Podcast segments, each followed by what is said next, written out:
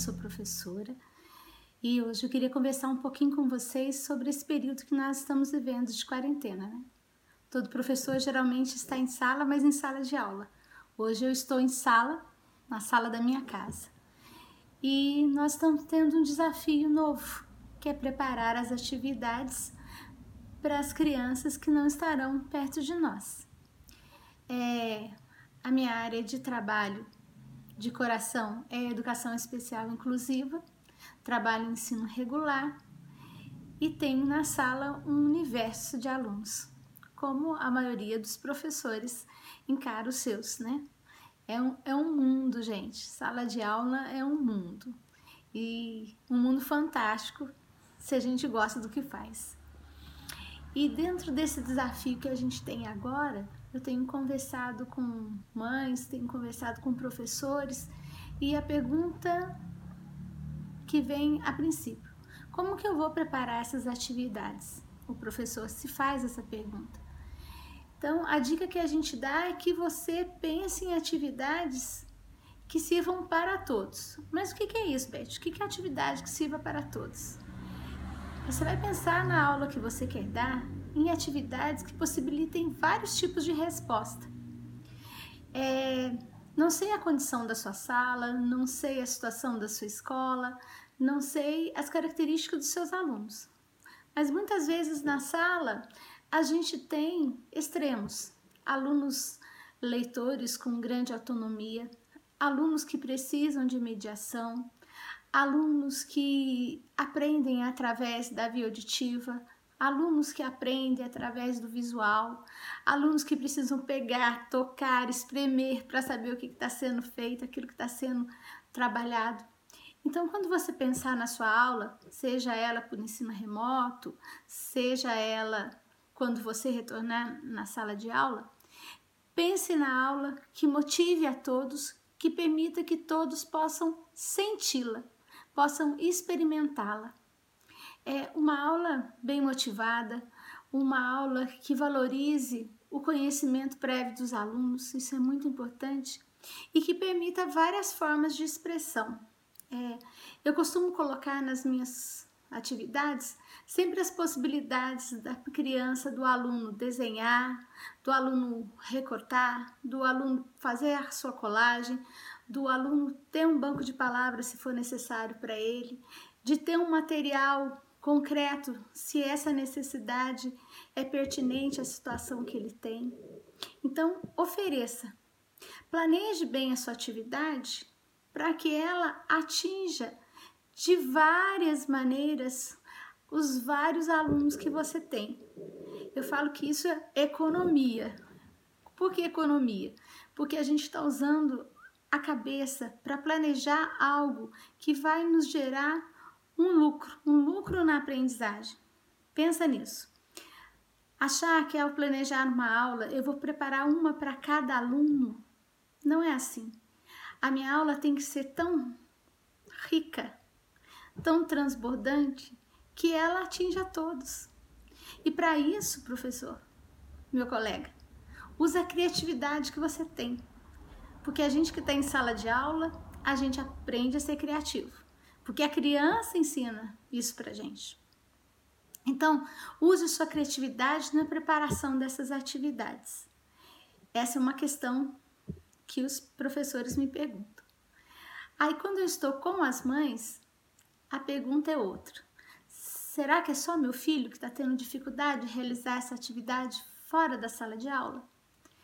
E eu digo para você, mãe, não é só seu filho.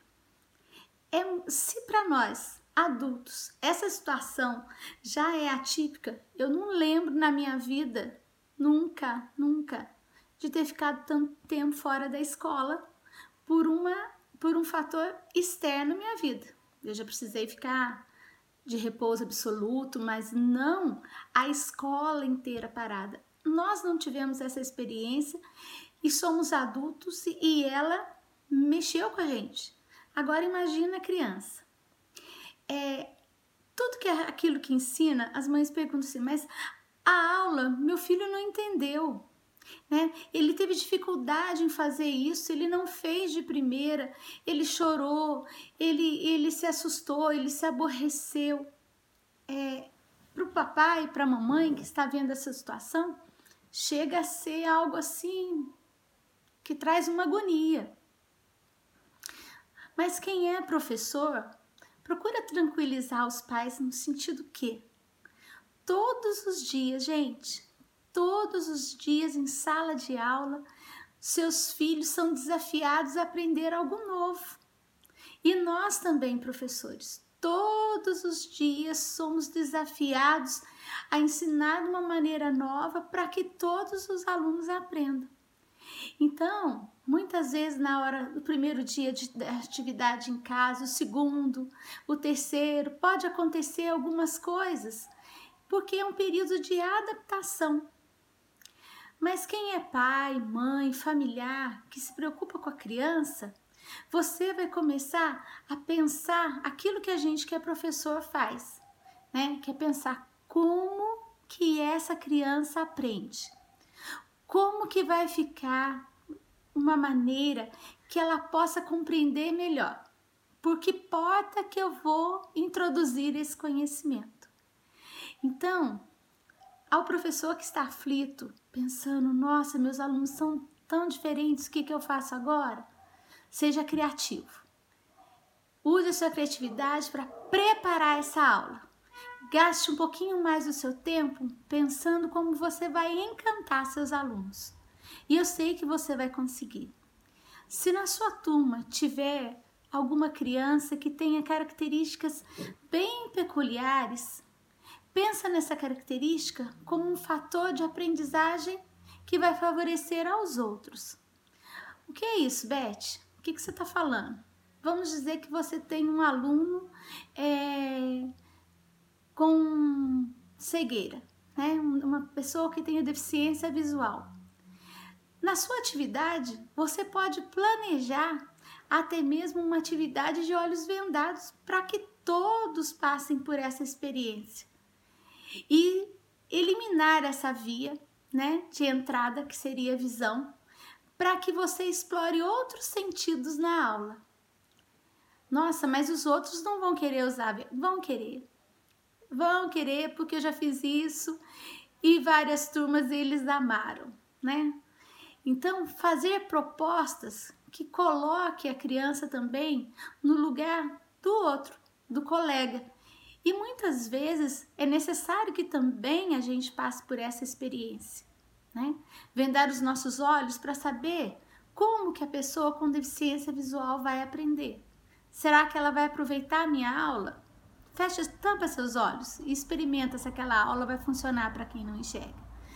Se a pessoa tem uma mobilidade reduzida, se ela tem uma deficiência física, experimente, né? Eu já usei uma vez uma dinâmica que eu passei um lacinho nas pernas dos meus colegas e eles tinham que sair para a hora do lanche com um lacinho nas pernas, então eles não conseguiam andar e precisavam ser alimentados.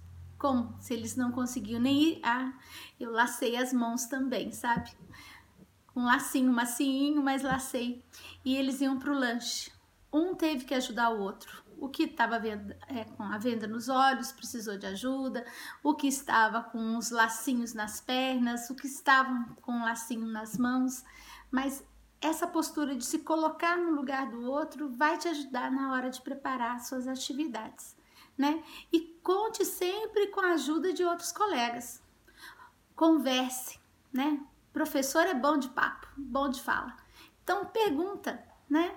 Não tem vergonha em, não tenha vergonha em perguntar. Ah, como você faria isso? Eu tô com essa dúvida, me dá uma sugestão? Então, isso é muito bacana. E mãe, papai, tio, aquele que acompanha a criança, não fique assustado, né? Com esse período, como a criança está se comportando. Vai dosando, né?